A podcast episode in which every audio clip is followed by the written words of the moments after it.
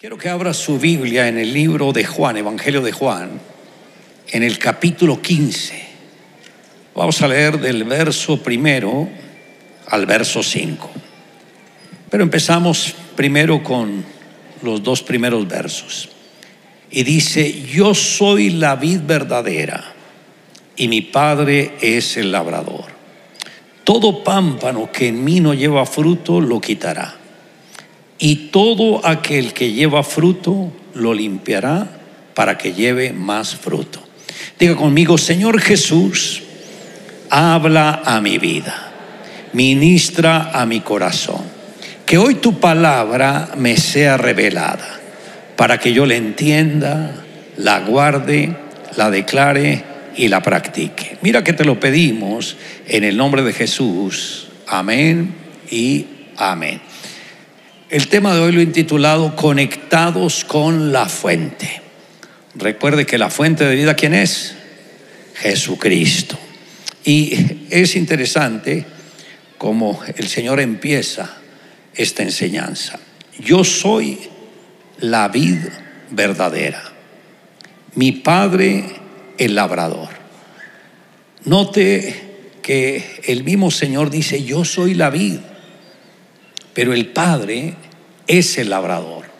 En el siguiente verso dice, todo pámpano.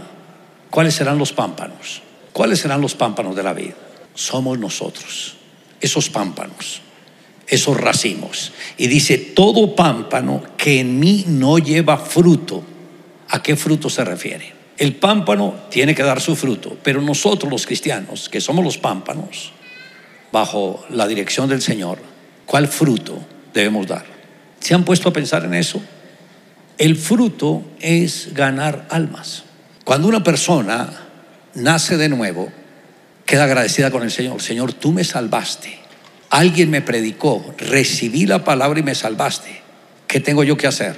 Salvar a otros. ¿Y cómo salvo a los otros? Cuando les predico la palabra y los guío a que conozcan a Jesús y sean salvos. Entonces por eso dice, todo pámpano que en mí no lleva fruto, no quiere ganar almas, no quiere que otros se salven, porque se le metió una idea, no, eso es de los pastores, no, eso es de los líderes, no, todo pámpano que en mí no lleva fruto, ¿qué sucederá? Lo quitará. ¿Quién lo quitará? No es Jesús, sino está hablando el Padre, dice, lo quitará. Y todo aquel que lleva fruto, que hará el Padre? Lo limpiará para que lleve más fruto. Ahora, en el verso 3 dice, vos, ya vosotros estáis limpios por la palabra que os he hablado. ¿Qué es lo que purifica el corazón? El oír la palabra de Dios. Y por eso dice, ya vosotros estáis limpios por la palabra que os he hablado. Ahora, yo sé que muchos leen la Biblia y la leen a diario, pero muy pocos como que no retienen lo que el Señor le quiere ministrar. Porque acá está diciendo, ya vosotros estáis limpios por la palabra que os he hablado. En la medida que uno lee la Biblia, la Biblia también lo está leyendo a uno. Y es donde ahí el Señor purifica nuestra mente y purifica nuestro corazón. Ahí es donde el Señor redarguye de pecado. En el verso 4 dice, permaneced en mí y yo en vosotros. La sugerencia que el Señor da, debemos permanecer en Él. ¿Cada cuánto? Debemos permanecer en Él. Ahora, para permanecer en Él, uno que necesita conectarnos con Él. Y esa conexión empieza desde la mañana. Cuando usted se levanta, ¿qué es lo primero que hace? Yo sé lo que hace la mayoría, se lavan los dientes. Sí, porque hay que hablarle al Señor con un lenguaje fresco. Y en la oración, ¿qué tiempo invierten en la oración? Algunos Señor, quisiera estar largo tiempo contigo, pero tengo que salir a trabajar, Señor, tú me entiendes, tú me comprendes. No, esa no es disculpa. Si sabe que tiene que salir a trabajar a cierta hora, levántese mucho más temprano para tener el tiempo de intimidad con Dios. No hay nada, no hay nada que reemplace el tiempo de oración. No hay nada. Lo primero que uno tiene que hacer es, cuando se levanta, es entrar en esa intimidad con Dios. No como diciéndole al Señor, Señor, pero recuerde, te voy a dar solamente este tiempo. Él es el dueño del tiempo. Sí, si tiene que trabajar, usted tiene que organizar su agenda, pero la parte de la oración tiene que ser lo fundamental en su vida. El día trae 24 horas. El diezmo de un día son dos horas 40 minutos. ¿Y cuántos dedican dos horas 40 minutos en comunión con el Señor? A veces son muy pocos. Cuando esa comunión uno la, puede distribuir, una parte en la mañana, otra al mediodía y otra en la noche, pero mínimo debemos darle ese tiempo al Señor, que es la combinación con la lectura de la palabra, con la alabanza y con la oración. Y mientras uno lo va haciendo, uno mismo se va fortaleciendo. ¿Por qué? Porque cuando Dios nos creó, nos creó seres tripartitos, espíritu, alma y cuerpo. Ahora, cuando Adán pecó, ese pecado, ¿a dónde lo llevó? A que el Señor le dijo, si comes de ese fruto, ciertamente morirás. No dijo posiblemente morirás, dijo ciertamente, sin lugar a dudas. Y no hay palabra que Dios diga que no se cumpla. Adán y Eva pecan y lo primero que murió fue el espíritu. En otras palabras, el alma y, el cuerpo o la carne se unieron para derrocar al espíritu. Y lo lograron. Al matar al espíritu, ya el hombre quedó en alma viviente, tal como lo expresó el apóstol Pablo a los Corintios. El primer Adán fue alma viviente, refiriéndose a Adán. El primer hombre, el primer hombre, Adán, alma viviente. El postrer hombre, Jesús, espíritu vivificante. Note que el espíritu de Jesús no se afectó, porque Jesús, siendo el mismo Dios, el Hijo de Dios, Él renunció a toda la gloria que tenía para hacerse hombre. Note, Jesús vivió acá como hombre, no como Dios, como hombre. Y como hombre tuvo que enfrentar la tentación. Así como cuando Adán enfrentó la tentación, pero él mordió el anzuelo, cayó en la trampa del enemigo. Y Satanás le pone la tentación a Jesús a ver si muerde el anzuelo. ¿Y qué momento escogió? El momento más crítico en el Señor. Después de estar 40 días en ayuno, en oración, y a los 40 días empezó a sentir hambre. Y el enemigo estaba al acecho, esperando que Jesús sintiera hambre porque Él sabe cuándo atacar. Y llega y le dice, bueno, recuerde que habla Satanás también en primera persona, porque algunos reciben ese mensajito del adversario. Por ejemplo, el hombre se quedó, eh, llegó tarde a la casa, la mujer se queda pensando con quién estaría, qué estaría haciendo, Dios mío, ay, que no sea lo que yo estoy pensando. Y ahí es cuando el enemigo empieza a trabajarle la mente. Ah, tú la viste, lo viste otra vez con una persona, será con esa que está saliendo, será esto, aquello, y empieza como a tratar de fastidiarle la vida. Y si la persona muerde el anzuelo, ya cambió con el esposo, ya o la esposa, ya ahí es otra dinámica. Y lo que hace el enemigo es que habla en primera persona que piensa que ese pensamiento está originado en él. No, esos pensamientos los pone el mismo adversario. Y por eso puso ese pensamiento en Jesús. Si eres hijo de Dios, di que esta piedra se convierte en pan. Y Jesús que dijo, no, porque escrito está, no solo de pan vivirá el hombre, sino de toda palabra que sale de la boca de Dios. Ahora, note que Jesús, ser tripartito, espíritu, alma y cuerpo. Adán fue muy flojo y prácticamente no se cuidó ni se protegió. Ahora Jesús, el Espíritu, no depende del deseo del alma ni del deseo de la carne. Si le dio hambre a Jesús, esto lo dejó para el cuerpo y para el alma, pero habló en el Espíritu. No, el Espíritu está conectado con la palabra, no porque escrito está. No solo de pan vivir el hombre, sino de toda palabra que sale de la boca de Dios. Con esto, el enemigo quedó como... Entonces ahí sí empezó a usar otra estrategia, que lo llevó al pináculo del templo y le dice, bueno, si eres hijo de Dios, lánzate, porque escrito está, Dios mandará a sus ángeles que te tomen las manos para que tu pie no tropiece en piedra. Le saca un texto bíblico. Note la astucia del enemigo. No pudo en la primera tentación, que le habló en primera persona, seducirlo. Ahora apela a la Biblia y casi nada, el Salmo 91. ¿Cuántos conocen el Salmo 91? Yo creo que es el primero que se conoce. Ese salmo, el más conocido, y fue el que usó el diablo. Es que el diablo sabe la, la Biblia muy bien. Y algunos duermen para que Dios los proteja del diablo con el Salmo 91 abierto. Y se les olvida que Él se conoce muy bien ese salmo y que no se intimida. Y cuando le dice, lánzate, Jesús le dice, no porque escrito está, no pondrás a prueba al Señor tu Dios. Y se quita su antifaz de pacificador y le muestra todos los reinos del mundo, toda la gloria, todas las riquezas, todo lo que él tenía. Le dice, todo esto te daré si postrado me adorares, todo será tuyo. No, porque escrito está, al Señor tu Dios adorarás, a Él solo servirás. Ahora, ¿cuántos han mordido el último anzuelo? Todo esto te daré.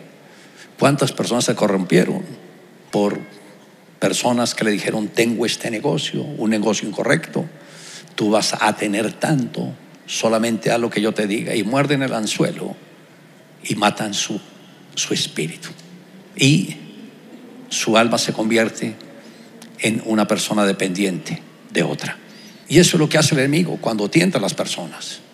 Por eso el mismo Señor dice, el justo por la fe vivirá y si retrocediere no agradará a mi alma. Entonces el Señor tiene que pasar por todas estas pruebas. En el verso 4, permaneced en mí y yo en vosotros. Como el pámpano no puede llevar fruto por sí mismo si no permanece en la vid, así tampoco vosotros si no permanecéis en mí. La cuestión no es conocer a Jesús. Lo más importante es permanecer en Él.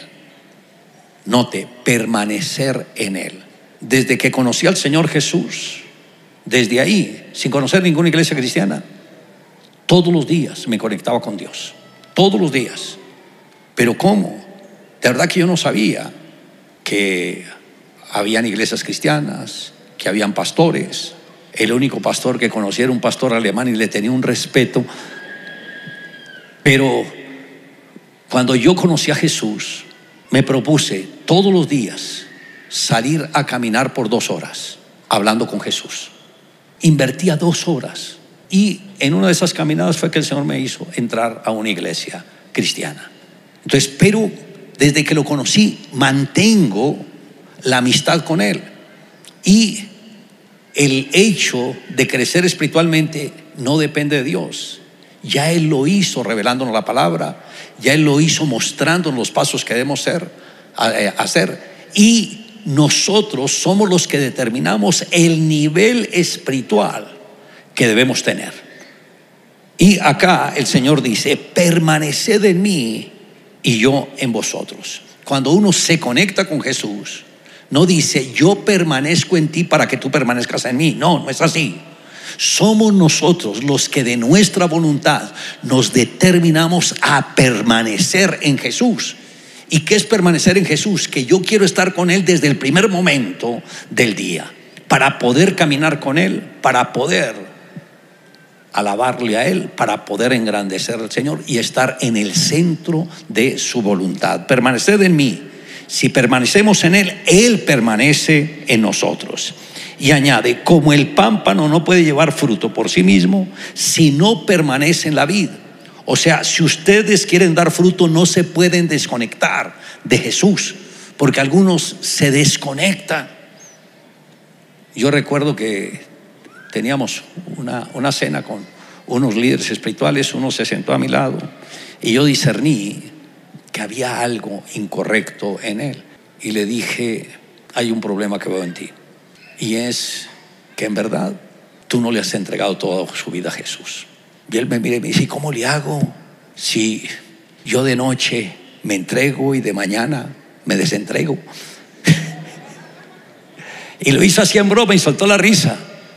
Lamentablemente, el año no, creo que fue el año pasado, este año, de la iglesia lo expulsaron por inmoral.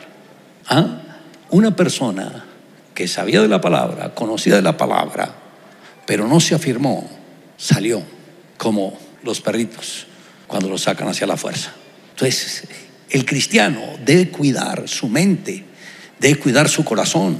Dice, de la abundancia del corazón habla la boca. O sea, muchos con la boca pecan. Ay, no, yo no digo groserías, no. No, no, yo estoy en contra de eso. Pero chismosea de los vecinos, habla de ellos continuamente. Ese es el mismo pecado. ¿Por qué se tiene que meter en el hogar de otra persona? Antes de juzgar a la vecina o al vecino, mírese cómo está por dentro, qué es lo que necesita cambiar. Pero bueno, esas personas no están acá, ustedes todos son santos. Amén. Vean, solo cinco dijeron amén. Uy, aleluya. Sobre toda cosa guardada, guarda qué? El corazón, porque de él mana la vida. ¿Y cómo se guarda el corazón? De la abundancia del corazón. Habla la boca. Uno protege el corazón cuando cierra la boca. En boca cerrada, bueno, ya ustedes todos lo saben. Entonces, ahí es cuando nosotros vamos a determinar. En el verso 5 dice, yo soy la vid, vosotros los pámpanos. Note, Jesús es la vid, nosotros somos esos pámpanos, esos racimos. El que permanece en mí y yo en él, este lleva mucho fruto, porque separados de mí nada podéis hacer. Note que es determinación de uno de permanecer en él para que Él permanezca en nosotros. Y para permanecer en Él, uno que tiene que hacer, invertir tiempo. Por eso, pregúntese, ¿cuánto tiempo le estoy dedicando a Dios por día? De ahí depende nuestra fortaleza espiritual. Cuando alguien se enferma, sea de la familia, sea de la iglesia, sea de otras naciones, me llaman, por favor, pastor, ¿puedes orar por tal persona, por tal otra. Oro y siempre el Señor respalda. Cuando la gente se contaminaba por el COVID, tuve que atender cualquier cantidad de llamadas y siempre que oraba, el Señor hacía el milagro. Me llamó una señora que el esposo llevaba 10 días entubado por el COVID y, y me dice, pues antes de los 10 días, que si enviaba una oración, como al tercer o cuarto día. Y yo hice la oración en audio, se la mandé a la señora y la señora podía entrar a estar con él y le ponía la oración todos los días. Todos los días le ponía la oración, todos los días. En el décimo día, él vuelve en sí. Los médicos lo examinan y dicen, esto está raro, no tiene ninguna secuela de COVID. Esto nunca nos había pasado con una persona que habíamos entubado. No se explicaban el por qué. Y le dijeron, pero bueno, dejémoslo esta noche en observación. Y al día siguiente dijeron, ya, se puede ir usted como si no hubiera tenido COVID. O sea, cuando uno ora, Dios responde. El Señor se glorifica. Y nosotros, cuando nos conectamos con Dios, podemos ayudar a otros que estén en necesidad. Porque ¿qué dice el Señor? El que en mí cree, en mi nombre echará fuera demonios, hablarán nuevas lenguas pondrán las manos sobre los enfermos y ellos sanarán. No dice el que es pastor, el que es líder, el que tiene este nivel espiritual. No, Él dice el que en mí cree. ¿Cuántos de ustedes creen en Jesús? Ok, si usted cree, usted puede orar por los enfermos. A veces en la familia hay enfermos. Ay, ¿a quién apelamos? ¿A quién apelamos para que nos ayude, para que haga una oracioncita? Señor, guíame. Y el Señor, recuerda, tú crees. Yo, pero yo no tengo esa fe, Señor. Dice, al que no tiene fe, ¿qué tiene que hacer? Pedirla. Si no tuvieras fe, tenlo por seguro, no estarías acá. Porque acá solo vienen los que tienen fe en Jesús. Y cuando uno tiene fe en Jesús, también tiene fe para moverse en la dimensión de milagros. Entonces, pero así es el Señor, que cuando uno necesita, uno simplemente clama a Él, clama a mí y yo te responderé. Cuando uno clama a Dios, Dios suple su necesidad. Piense que cuando esté acabando el año, no se ponga a lamentar. ¿Y ahora qué? No hay finanzas, no hay nada. Deje las lamentaciones. Con el libro de lamentaciones ya es suficiente, no le añada más. Eh, piense que va a creer a, a tener la mejor Navidad, el mejor año nuevo. Piense que Dios le va a dar esa bendición sobreabundante. ¿Por qué? El mismo Señor lo dijo, mirad las aves del cielo, no siembran, no ciegan ni recogen en graneros y vuestro Padre Celestial las alimenta. ¿No haré yo mucho más con vosotros? O sea, el Señor nos da la ilustración de que si un, una palomita que no tiene que trabajar tiene la provisión a diario, ¿será que ustedes, los hijos de Dios, no van a tener la provisión a través de mí? Por eso dice, pedid y se os dará. No tenéis porque no pedís y pedís, pero pedís mal. Pero pedid y se os dará. Entonces, ¿cuántos creen que tienen que pedirle algo al Señor? Amén. Uy, gloria a Dios. El que no le levanta la mano, ese le puede ayudar. ¿Por qué no necesita nada? Entonces dígale, uy, tú, tú, tú eres el, el, el, que Dios me puso a mi lado, el que me va a ayudar. No, no, es broma. Déjenlos tranquilitos. Diga, Dios me va a bendecir sobreabundantemente. Dígalo de nuevo. Dios me va a bendecir sobreabundantemente. Ahora, yo les hago una pregunta. ¿Cuál milagro necesitan ahora? ¿Cuál milagro necesitan ahora? Piensen en un milagro. ¿Ya saben qué milagro necesitan? Levanten la mano. Los que saben. Ok, quiero que se pongan en pie.